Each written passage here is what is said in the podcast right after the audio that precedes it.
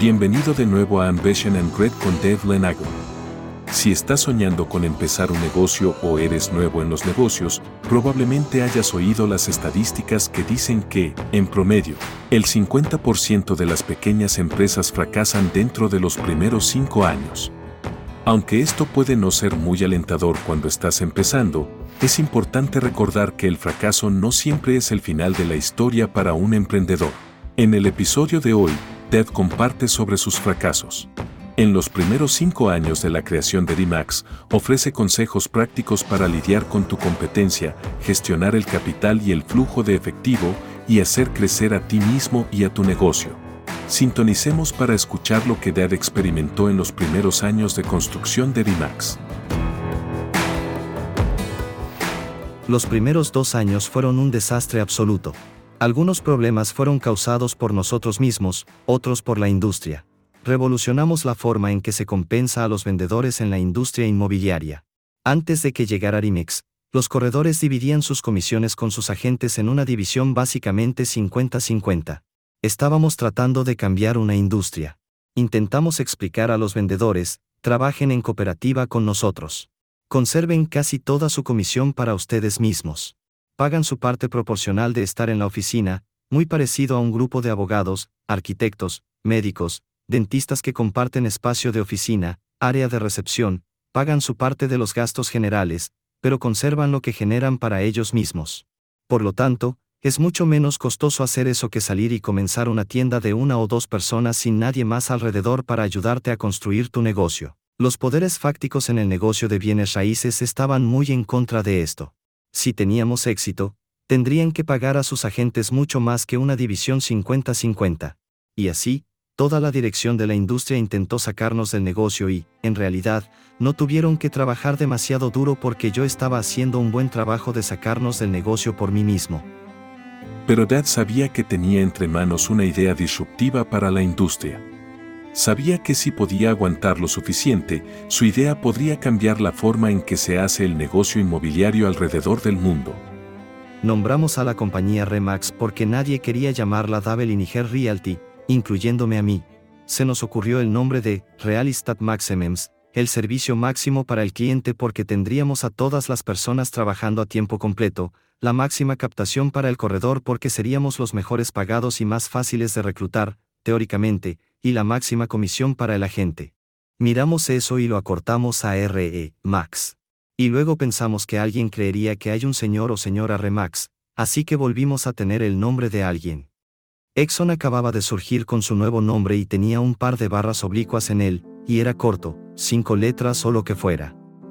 Y entonces, ¿qué tal Remax?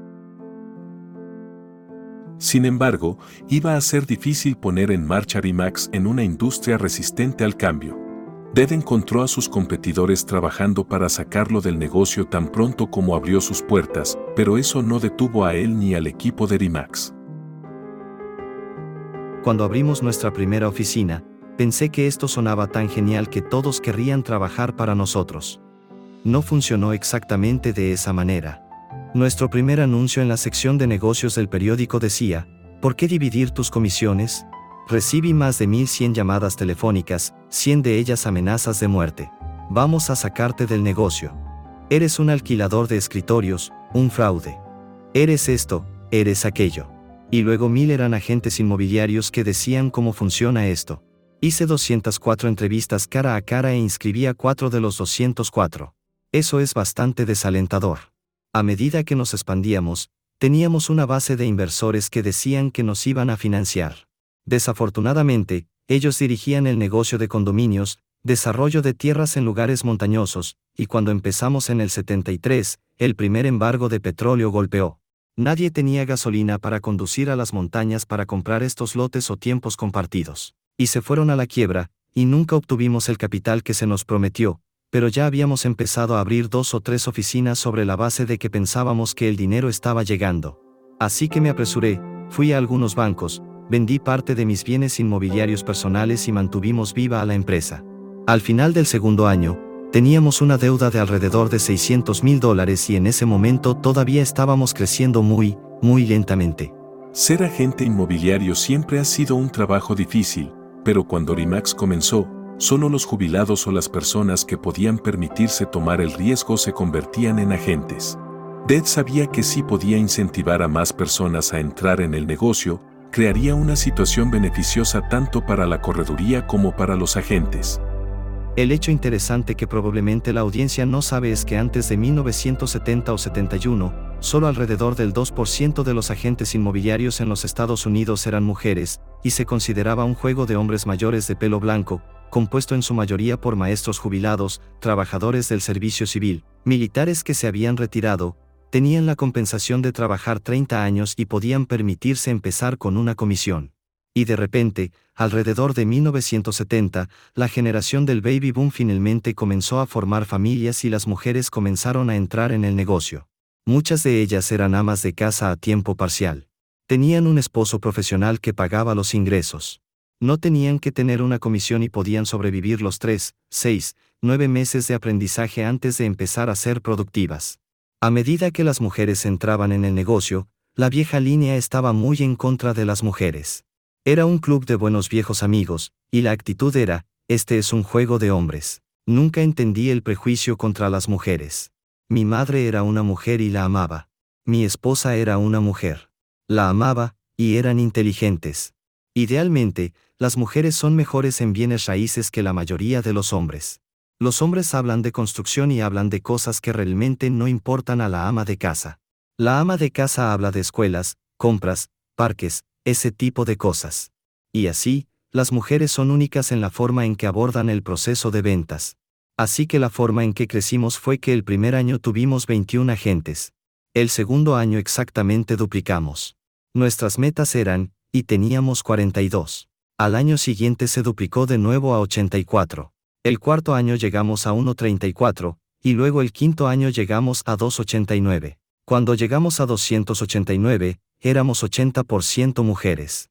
Nos habíamos convertido en el número uno en el estado en transacciones, ingresos, ventas, volumen y cualquier otra medida. En los siguientes dos años, varios cientos de hombres de las compañías de hombres se retiraron de sus compañías y se unieron a la alegre banda, las damas que les patearon el trasero. A pesar de unos primeros años turbulentos, Rebarra Diagonal Max sobrevivió y comenzó a crecer exponencialmente, convirtiéndose en la marca icónica que es hoy. Entonces, ¿qué mantuvo a Dead y a su heterogéneo equipo en marcha a pesar de todos los obstáculos y luchas de aquellos primeros años? Aprendimos que no nos rendiríamos. Y, tengo un pasado militar y entiendo, te metes en una pelea, nunca te rindes. Esa era mi actitud. Si el sector inmobiliario organizado me hubiera tratado como a otro agente inmobiliario, y cuando llegó el mal mercado, la recesión, el embargo de petróleo, y me hubieran abrazado y dicho, vaya, Dave, simplemente comenzaste tu negocio en el momento equivocado. Probablemente podría haberme rendido, pero tal como estaban las cosas, todas estas personas decían, es corrupto, es alquiler de escritorio. Eres estúpido. No sabes cómo administrar un negocio y todas esas cosas. Yo estaba, por Dios, tendrán que matarme para sacarme de este negocio porque voy a hacer que funcione. Y afortunadamente para mí, Gail era igual de obstinada y trabajamos durante dos años sin ingresos, viviendo de ahorros y lo que podíamos pedir prestado. Y tuvimos dos o tres otros socios que vinieron y trabajaron igual de duro y luego de repente empiezas a acumular. Y una vez que nos convertimos en el número uno en Denver y empezamos a franquiciar, fue fácil vender a otra ciudad y decir, podrías hacer esto en Atlanta. Podrías hacer esto en Chicago. No comenzamos con superestrellas. Todos pensaban que sí, pero no podía conseguir que ninguno de los grandes jugadores se uniera a la compañía. Todos decían, haz que funcione y nos uniremos. Tuve que tomar la misma cantidad de principiantes, trabajadores a tiempo parcial, personas de muy bajos ingresos y enseñar personalmente. Ir a sus llamadas, ayudarlos a obtener sus listados, asegurarme de que lo lograran.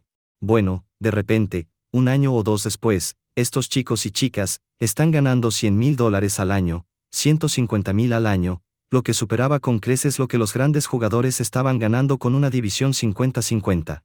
Y de repente eso empezó a despertar a todos y la mayoría de mi gente lo logró. Tuvimos muy pocos que se rindieron o abandonaron, y eso simplemente facilitó reclutar al siguiente grupo, y el resto es historia. A lo largo de sus 50 años de negocio, Ted ha aprendido lecciones valiosas de la construcción de DIMAX y ahora invirtiendo en nuevas empresas. Si eres fundador, hay algunas cosas importantes que hacer y evitar en los primeros años de tu negocio. Aquí está mi consejo. Si estás en una fase de inicio, los primeros cinco años de tu negocio, ten en cuenta que el primer año o dos serán mucho más difíciles que los dos o tres siguientes. Si lo anticipas, es como el dicho de los Navy SEALs, el único día fácil fue ayer porque no hay días fáciles. Pero una vez que estás arriba, estás educado, estás entrenado, tienes impulso, tienes dinero y ganancias, puedes contratar a personas mejores que pueden hacer un trabajo mejor que tú, entonces se convierte en un juego fácil. Así que, asegúrate de estar bien capitalizado. Asegúrate de tener un grupo de apoyo a tu alrededor que te ayude a superar esto. Uno de mis libros favoritos de todos los tiempos fue Piense y hágase rico, Napoleón Hill. Ese es uno de los libros más vendidos en la historia del idioma inglés, por cierto. Y era un plan básico y simple, y no se trataba de hacerse rico. El título funcionó porque se escribió durante la depresión y todos estaban en bancarrota, pero realmente se trataba de establecer metas. Y básicamente eran 5, 6, 7 pasos. Mira lo que quieres hacer. Establece una meta razonable y alcanzable. Si es una gran meta, establece pasos iniciales razonables y alcanzables. Haz un plan por escrito. Reúne a un grupo de personas con ideas similares que te alentarán y tal vez puedan darte consejos en áreas en las que tal vez no tengas experiencia, y te asesorarán de forma gratuita. Haz un seguimiento, estás haciendo un plan de tu negocio. ¿Funciona? ¿No funciona? ¿Qué funciona? Haz más de lo que funciona y menos de lo que no funcionó. Experimenta y sigue adelante hasta llegar a tu meta final. Eso funciona tan bien para un joven de 22 años como para alguien de 50 años. A menudo existe la creencia de que debes tener una cierta edad o un cierto nivel de experiencia antes de empezar un negocio. Dead tenía solo 27 años cuando comenzó Rimax y gran parte de su equipo corporativo estaba compuesto por jóvenes en sus 20 y 30 años. La juventud puede ser una ventaja, pero solo si construyes las cosas de la manera correcta. Sabes, hay una filosofía en el grupo de Internet que dice, toma prestado el dinero de todos. Prueba, fracasa rápido. Ciérralo, prueba otro, fracasa más rápido y luego, tarde o temprano, una de ocho o diez ideas va a funcionar. Estoy totalmente en contra de esa filosofía. Las personas que nos prestaron dinero, ya sean proveedores o pequeños empresarios, o el periódico semanal local, realmente se ven perjudicados. Si declaras la bancarrota y no pagas lo que dijiste que pagarías. Siempre había considerado que era un hombre de palabra. Le dije a alguien que le iba a pagar, les pagaría.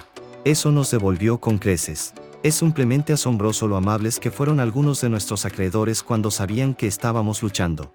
Pero les dijimos cada vez que hablábamos con ellos, no nos vamos a rendir. Esto va a funcionar. Lo que tienes que entender es que es genial tener experiencia. Es maravilloso si tienes una educación universitaria en el campo de lo que estás tratando de construir, pero el entusiasmo, la confianza, la creencia personal, conseguir las personas adecuadas a tu alrededor para ayudarte a construir esto. Y te sorprendería lo bien que pueden hacerlo los jóvenes. Cada generación mira a la siguiente generación y piensa, oh, son perezosos. No saben lo que están haciendo. No se visten bien. No importa.